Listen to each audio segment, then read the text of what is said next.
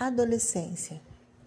A psicologia no adolescente estuda a fase de transição entre a infância e a idade adulta, que começa entre os 11 e 13 anos e termina nos 19 e 21 anos. É uma fase da vida de grandes transformações, tanto físicas como psicológicas, e é nessa fase que o jovem constrói o seu mundo interno e a forma da sua identidade, aprendendo a criar novas relações no mundo externo deixando assim a infância para trás. É nessa fase que tem muita instabilidade e é natural que se voltem para o seu mundo interior, buscando formar a sua identidade.